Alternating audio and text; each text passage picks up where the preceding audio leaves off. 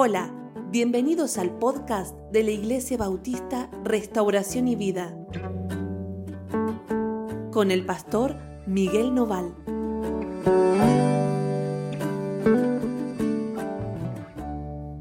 Hola, ¿cómo andan? Dios los bendiga muchísimo. Bueno, la verdad nos alegra mucho estar con ustedes, compartir este tiempo. Hoy vamos a tener nuestro devocional en el capítulo 17 de Primera de Samuel. Lo hemos usado bastante a este capítulo 17, ¿sí? a partir del verso 41 o del versículo 41, bueno, como quieras llamarlo. Está bien, ¿no? Primera de Samuel 17, 41.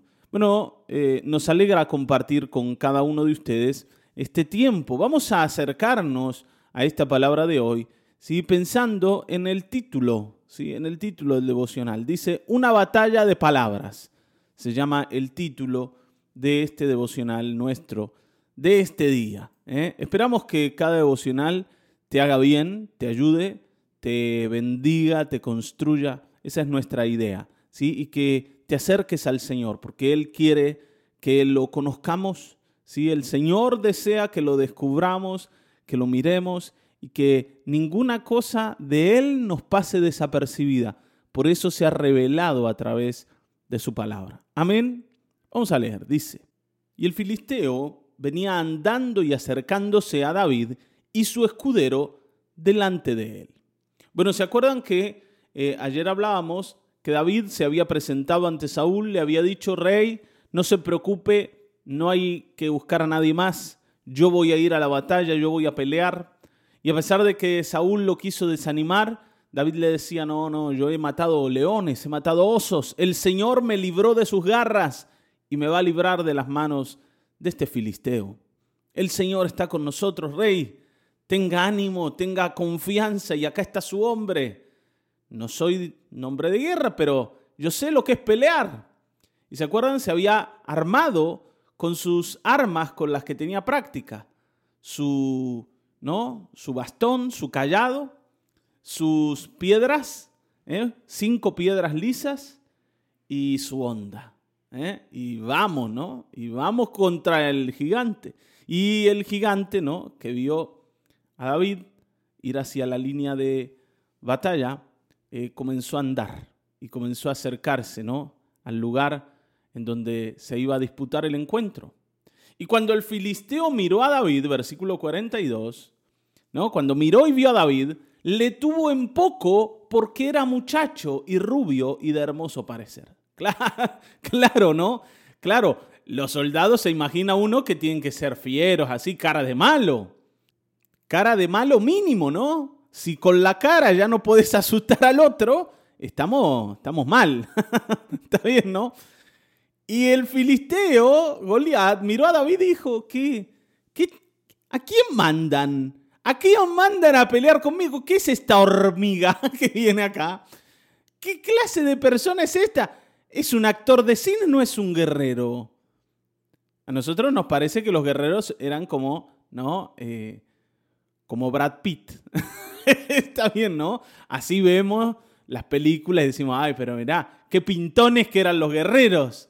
No, no era así, eran malos, feos, horribles, ¿no? Orejas grandes, nariz grande, los dientes chuecos, los ojos hundidos. La idea, la idea era que le dé miedo al otro. Muchos estaban heridos de guerra, ¿eh? con, con cicatrices. Uno lo asustaba ya de verlos nomás. Ya de verlos, eh, uno se quedaba así como, ¿no? como medio espantado, porque eh, este no solo que es alto, sino que feo. no solo que no da miedo las armas que tiene, sino que la cara, ya con la cara te asusta. Y David no asustaba a nadie, al contrario. No, era un pequeño, rubio, rubio y de hermoso parecer. Como le digo, ¿no? Era más actor de cine que guerrero, David. Y entonces el filisteo dijo a David, yo soy perro para que vengas a mí con palos. Claro, David no llevaba espada, no llevaba ningún tipo de, protección ¿no? Eh, en su cuerpo. Iba como a buscar un, ¿no? una ovejita que se había descarriado con el, con, el callado. Está bien, ¿no? Era una herramienta pastoril el callado. Y con una, ¿no? Las piedras en, en, una bolsita, o sea que ni se sabía que había ahí adentro, y la onda, que era un pedazo de cuero. Nada más. Y, y Goliat siente que este ya de entrada lo está insultando. ¿Se dan cuenta, no? Cuando uno ve al otro venir con tanque de guerra, con misiles, con aviones, con bombas atómicas, uno dice, bueno, este viene a, pelear conmigo y, trae todas sus armas porque de alguna forma me respeta como enemigo. Pero David, al presentarse con un palo y una bolsita llena de piedras y un pedazo de cuero, estaba de alguna forma hasta menospreciando al gigante, a Goliat. Está bien, ¿no? Iba muy poco protegido, como a buscar un, a un animalito que se había perdido, no a pelear contra un guerrero. Uno veía a Goliat, que además de ser un gigante de tres metros, venía con espada, con jabalina, lleno de bronce por todos lados para protección, con un, con un escudero enfrente y, toda esa historia. Y este venía con un palito y, unas cositas, unas piedritas, pero eh, ¿qué estamos todos locos? Soy un perro, ¿qué viniste a, a buscar a quién acá? Y ya se siente insultado Goliat. Y más allá de la, ¿no? de la idea de David, no se olviden de algo, Dios, Dios, Dios. Dios siempre destruye a sus enemigos avergonzándolos por una razón, porque el Señor no le teme a nadie y con lo más pequeño, con lo que parece que no sirve, con los que parece que no sirven, ¿no? Como dicen acá, estos changos no sirven y esos changos somos nosotros, el Señor va a destruir fortalezas inexpugnables con personas que aparentemente no pueden lograr nada, el Señor va a lograr grandes cosas. Pero lo primero que esas personas inútiles tienen que hacer es confiar en el Señor y es entender que aunque en ellos hay mucha debilidad y hay mucha falta de muchas cosas, en Dios no las hay. Y si nosotros con mucha confianza nos presentamos delante del Señor, vamos a encontrar esas victorias tremendas que van a ser recordadas para siempre por aquellos que las oigan y vamos a encontrar a Dios detrás de esas victorias. Una cosa son las victorias de Dios y otra cosa es Dios, ¿no? El Dios de las victorias. Yo necesito las dos cosas, especialmente al Dios de las victorias. Y de esto nos tenemos que dar cuenta, porque siempre los gigantes en la vida son más poderosos y tienen armas más dañinas, ¿sí? Y, y uno siente que con un toque de una de esas armas me puede destruir. Un toque de la lanza de Goliat destruía a David. Está bien, ¿no? Pero Dios está con David. Y no hay forma en que David caiga porque el Señor es más poderoso que Goliat y cualquier enemigo. Ahora, claro, Goliat dice, con palos, y maldijo a David por sus dioses. Y acá es donde yo quiero comenzar a meterme en esto que tiene que ver con la batalla de palabras. Ustedes van a ver que cuando se enfrentan ambos, lo primero que el gigante hace no es tirarle, ¿no? Con la jabalina, tratarlo de, de destruir a David o tratarlo de lastimar a David, ¿sí? Con un arma de las, que, de las tantas que tenía. No le tira un flechazo, no va corriendo, ¿no? a tratar de, de asestarle una estocada con su espada, no, no lo hace. Empieza a hablar y desde las palabras se plantea la batalla. ¿Está bien? Y acá quiero que me prestes mucha atención. Desde las palabras comienza la batalla y se plantea la batalla. Este filisteo comienza a pelear con David rebajándolo, así como él se siente. Dice, soy perro para que vengas con palos y lo maldijo por sus dioses. ¿Era necesario esto? No. Estaban ahí para pelear, no para otra cosa. Pero al gigante se le da a hablar. Y entonces trae a los dioses de él, los trae y los coloca delante y dice, mis dioses te maldicen, David.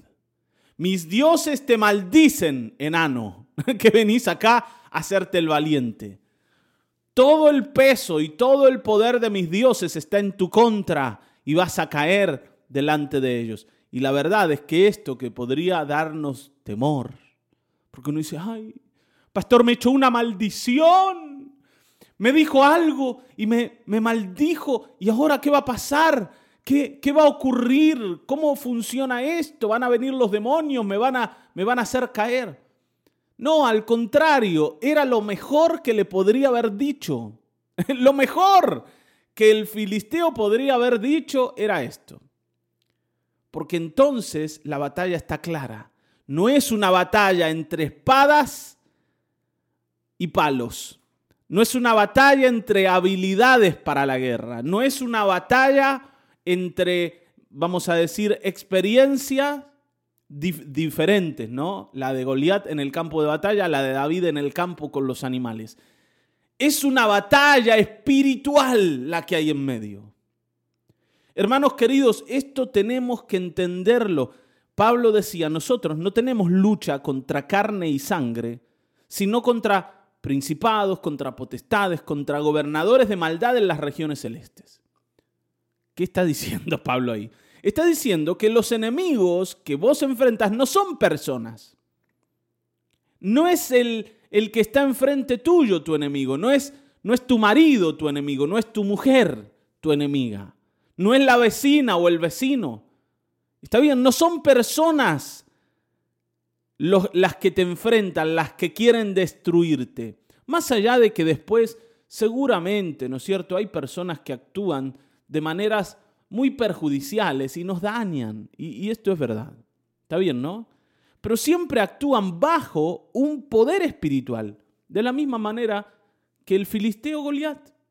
Él viene y lo primero que hace es sacar a relucir a sus dioses. Y decirle a David, estos mis dioses están en tu contra y te van a destruir. Y más, está bien, no más le dice, ven a mí, en el 44, ¿no? Dijo el filisteo a David, ven a mí y daré tu carne a las aves del cielo y a las bestias del campo. Acércate que te voy a saludar. vení, vení que te voy a matar y te voy a dar por comida a las bestias del campo y a las aves. Está bien, ¿no? Pero todo esto plantea una batalla espiritual. Hermanos, estamos en medio de una batalla espiritual. Hay fortalezas espirituales que se oponen. Las personas están bajo yugos espirituales, bajo enemigos espirituales. Nosotros, si, si comenzamos a ignorar esto, vamos a perdernos en realidad del foco en donde se pelean las cosas. Vos no tenés un problema con los demás porque los demás no te tratan como vos querés. Tampoco es un problema del país o de la gente que gobierna. No es mala suerte. Acá hay una cuestión espiritual, hay enemigos espirituales que se han levantado en nuestra contra, que se han levantado en tu contra y que tienen que ser vencidos con herramientas espirituales. Está bien, ¿no? Y yo quiero decirte algo más todavía. Y es que vos mismo estás de uno o de otro lado de la batalla. Vos no sos neutral. A veces uno siente esto, que el cielo se está peleando con el infierno, que Dios está peleando con Satanás y yo estoy al medio. Y tengo que decidir para qué lado voy a ir. No, no es así. está bien, no, no es así. Yo cuando vivo una vida sin Dios estoy del lado de Satanás. No estoy en campo neutral. Yo estoy en el lugar del enemigo y allí Satanás pelea contra Dios, pero también pelea contra mí. A ver, ¿por qué? Porque Satanás no puede enfrentarse al Señor de ninguna forma. Está bien, ¿no? No son eh, eh, fuerzas que se oponen. Satanás ya está debajo del Señor, debajo de sus pies, pero para dañar a Dios ¿Está bien? Lo que hace es engañarte a vos porque el Señor te ama, porque te ha creado y quiere salvarte. Y lo que Satanás va a hacer es intentar destruirte. Ahora, como ignorás todo esto y como todavía tu corazón no se rinde porque vos mismo peleas contra Dios, seguís estando en el bando equivocado. Estás en el bando en donde tu vida se va a perder y en donde el patrón al que servís te va a destruir. Porque en realidad vos le seguís perteneciendo a Dios. Y para dañar al Señor, Satanás va a destruir tu vida. Por eso, hermano, te estamos predicando para que hoy entiendas y decidas humillarte ante el Dios delante del cual has sido soberbio y te pases de su lado, porque sólo así podés ser protegido por Él. Pero claro, esto no se trata de huir de, ¿no? de la destrucción, se trata de humillarse delante de Dios. ¿Saben cuántas personas prefieren estar en la destrucción? Está bien, ¿no? Prefieren la destrucción y no la humillación. Prefieren estar ahí y perderlo todo, pero nunca humillarse delante de Dios. Y esto es por una razón, porque Satanás se metió dentro de ellos. Las ideas y los pensamientos de Satanás están dentro de ellos, así como estaban dentro de Goliat. Está bien, ¿no? Estaban en Goliat estos pensamientos. Y Goliat venía enorgullecido por los dioses que estaban detrás de él. ¿Te das cuenta? Bueno, es mucho y es muy grande, es muy grande el tema y hay mucho por hablar. Pero yo quiero que entiendas, acá hay una batalla de palabras, de ideas, de pensamientos. Y David no se va a escapar de esta batalla. Y por eso te decía que no hubo mejor cosa que Goliat trajera a sus dioses a colación. Versículo 45. Entonces David dijo al filisteo, Tú vienes a mí con espada y lanza y jabalina. Mas yo vengo a ti en el nombre de Jehová de los ejércitos, el Dios de los escuadrones de Israel, a quien tú has provocado. ¿Querés hablar de dioses? Yo tengo un Dios mejor. ¿Querés hablar de dioses? Yo tengo un Dios mejor. Por eso te sentí como un perro, Goliat. Por eso te sentís así como un animal. Por eso necesitas, ¿no es cierto?, encontrar argumentos en algún lado, porque en realidad sos eso que pensás. Porque te enfrentaste a un Dios que vos no conoces y que es más poderoso que vos y que todos los dioses de tu ejército. Jehová, el Dios de los escuadrones de Israel. Y tú lo has provocado, Goliat, te quiero dar una noticia. El que está en problemas sos vos, querido, no yo. Y David sabe hablar. Está bien, ¿no? Y sabe hablar más de lo que sabe pelear. Entonces, acá se trata de qué ideas comienzan a gobernar mi vida. Cuando vienen los problemas, voy a poner un ejemplo. Cuando viene el miedo, ustedes saben que no hay enemigo más dañino que el temor. Cuando te enfrentas al miedo por cualquier situación, el primer enemigo deja de ser el problema y empieza a ser el temor. Porque el temor se te mete dentro. ¿Vieron? El problema es, es como que está enfrente. Yo enfrento un problema, por ejemplo, económico. Pero frente al problema, lo que aparece es un enemigo que se alía con el problema y que es el temor y se me mete dentro empieza a pelear dentro de mi mente y dentro de mi corazón. Y es mucho más difícil pelear contra los enemigos internos que contra los enemigos externos. Y mucho más cuando yo no me doy cuenta que esto que me está pasando no es mío. No es mío. El temor se confunde con lo mío y me hace creer que en realidad es mi propia mente la que está argumentando. Y no es verdad.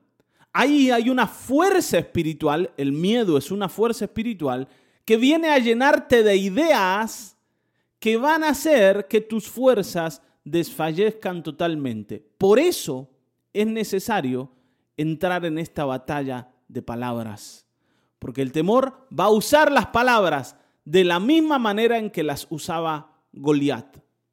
Goliat había atemorizado a todo el pueblo. ¿Cómo? Hablándoles. Todavía nadie había peleado con él. Todavía no, no, no sabían si era posible vencerlo. Ninguno había osado enfrentarlo, pero solo escuchar a Goliat hacía que las fuerzas desfallezcan. Y esto es importante. Em, Lutero decía lo siguiente, yo no puedo evitar que los pájaros vuelen sobre mi cabeza, pero sí que hagan nido en ella. El temor es como un pájaro que vuela sobre tu cabeza, aparecen las ideas. Está bien, ¿no? Vos comenzás a verlas. Pero vos sos el que va a decidir si esas ideas se van a asentar en vos o no. Y acá está David diciendo, no, querido, el Dios al que yo sirvo es mucho más poderoso que los tuyos. Y la verdad es que el que va a ganar acá soy yo. Y vos no vas a hacer nada conmigo porque Dios está a favor de su pueblo. Jehová te entregará hoy en mi mano y yo te venceré y te cortaré la cabeza y daré hoy los cuerpos de los filisteos a las aves del cielo y a las bestias de la tierra y toda la tierra sabrá que hay Dios en Israel y sabrá toda esta congregación que Jehová no salva con espada y con lanza, porque de Jehová es la batalla y él los entregará en nuestras manos. ¿Vieron? David habló más y mejor y las palabras de David pudieron más que las palabras del filisteo. Hasta ahora nadie se había animado ni siquiera a decirle al filisteo, che, para un poquito, no nos desafíes tanto, que nosotros somos el pueblo de Dios. ¿Por qué? Porque ellos habían permitido que esa fuerza espiritual, esa fuerza espiritual del temor se les meta dentro. Goliat ya les había ganado la batalla antes de comenzar. Lo que no contaba Goliat de que iba, que iba a aparecer este actor de cine, este muchacho hablando de cosas que él nunca había oído. Trayendo la bandera del Dios de Israel. ¿Se dan cuenta? Todos van a saber que hay un Dios que va a derrotarte y delante del cual vas a caer Goliat. Así que esto está definido acá hay un vencedor y no sos vos. Y aconteció que cuando el filisteo se levantó y echó a andar para ir al encuentro de David, David se dio prisa y corrió a la línea de batalla contra el filisteo. Y esto es importante porque a veces nosotros somos como los perros, ¿vieron? yo, tengo una perrita chiquita que a ella le gusta ladrar. Y al que ve, ladra. Y sale afuera y ve un perro y se lo quiere comer. Ahora, a la primera que el otro perro se da vuelta y le enfrenta, sale corriendo, huyendo y se esconde donde puede. Ella, ¿no? Es como el dicho, perro que ladra no muerde. Esta es muy valiente para ladrar, pero poco para pelear. David no era así. David sabía hablar y David sabía pelear porque el primero que creía lo que decía era él mismo. Hermanos, tampoco podemos transformarnos en gente que habla cosas grandilocuentes y después no hace nada con ello. El primero que tiene que creer lo que estás diciendo sos vos. No es Goliat el que tiene que creer lo que le decís. Goliat va a experimentar el poder de Dios por la fe de David. Pero el que tenía que creer esto es David. Y David está hablando palabras de fe. Te vuelvo a decir, ¿qué haces cuando vienen las ideas del temor? ¿Las dejas entrar? No podés dejarlas entrar. Si las dejas entrar, te van a destruir. Por eso tenés que contrarrestarlas. ¿Cómo? Con ideas de fe, con ideas de confianza, pero tenés que creerlas. Y cuando las creas vas a correr a la batalla confiado en que vas a ganar. Y dice que David metiendo su mano en la bolsa, tomó de allí una piedra y la tiró con la onda e hirió al filisteo en la frente y la piedra quedó clavada en la frente y cayó sobre su rostro en tierra. Una sola piedra le bastó a David para destruir a esa fortaleza caminando, que era Goliat. Una sola piedra que entró en el lugar donde tenía que entrar. Recuerden que Goliat tenía un casco de bronce, no le sirvió. La puntería de David fue tremenda. Algunos de nosotros hemos imaginado que el poder de Dios fue sobre la piedra y golpeó a Goliat con una fuerza sobrenatural. Bueno, puede llegar a ser, de esto no dice nada la Biblia. Lo que sí dice es que el que tiró el piedrazo fue David.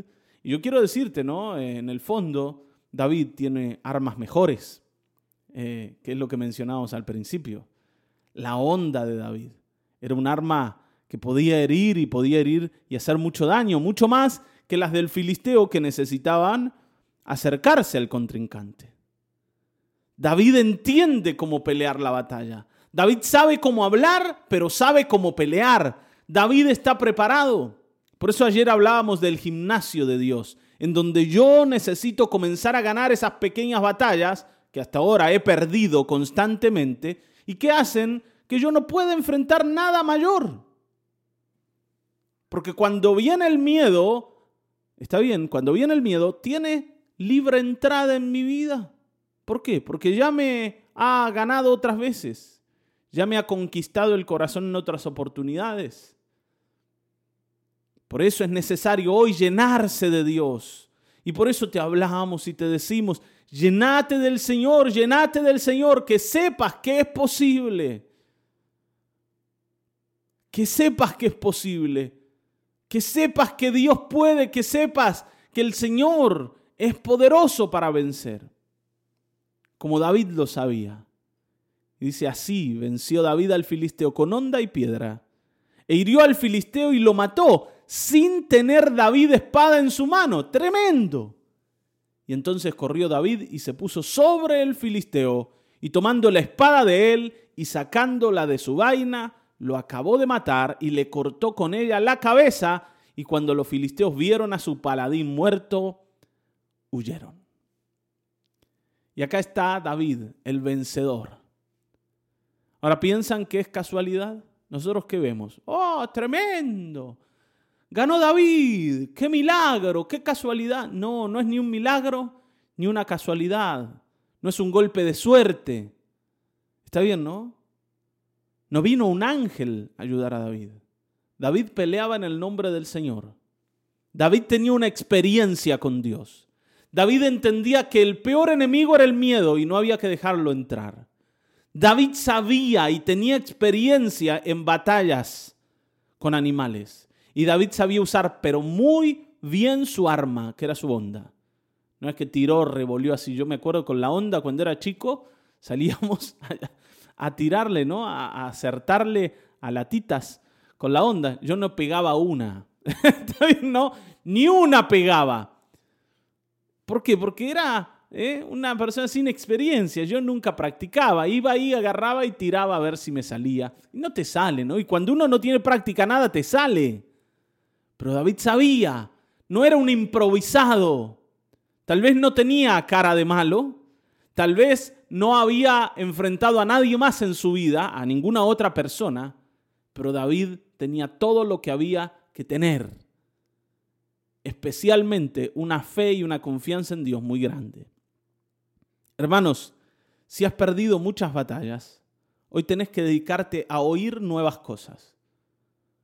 Si por mucho tiempo oíste la voz del temor, la voz del gigante del temor, hoy tenés que oír al Señor Hoy tenés que dedicarte a oír y no hables tanto, dedícate a oír. Yo sé que a algunos de ustedes les gusta hablar y donde se sienten un poco envalentonados, empiezan ahí a hablar. Yo quiero decir, hermano, es tiempo para oír. Oigan, oigan, oigan, oigan, dice el Señor. Escuchen, escuchen. No se hagan maestros, empiecen a oír porque así van a encontrar ese entrenamiento necesario. Porque te voy a decir una cosa y con esto termino. La clave para que ganes tus batallas es que empieces a oír correctamente. Has hablado mucho. Y cuando uno habla mucho, habla de lo que conoce. Pero para ganar la batalla que tenés delante, tenés que vivir sobre lo desconocido. Y lo desconocido es lo del Señor. Y para hacer lo mío, yo tengo que empezar a oír. Amén. Hay mucho para hablar. La verdad me gustaría seguir hablando, pero se acabó el tiempo. ¿Sí? Que hoy sea un día en el que abrís tu oído y en que en el que dejas de darle caso a las palabras del temor. El Señor está en medio de nosotros, el Señor está en su trono y en Él confiamos. Padre, gracias. Te adoramos y te bendecimos. Te bendecimos, Señor. Te bendecimos porque tú eres el Dios poderoso, victorioso en medio de nosotros. Señor, nosotros no somos grandes personas, ni inteligentes, ni Señor, personas con muchas capacidades o con mucho con lo que tú puedas hacer grandes cosas. En realidad tenemos poco y somos poco importantes, pero tú eres poderoso. Y hoy entendemos que lo único necesario es nuestra fe puesta en tus palabras y tú vas a hacer con nosotros grandes cosas. En el nombre precioso de Jesucristo. Amén, amén, amén. Hasta aquí hemos llegado. Nos volveremos a encontrar en el próximo episodio de Mañanas de Restauración y Vida. Dios te bendiga.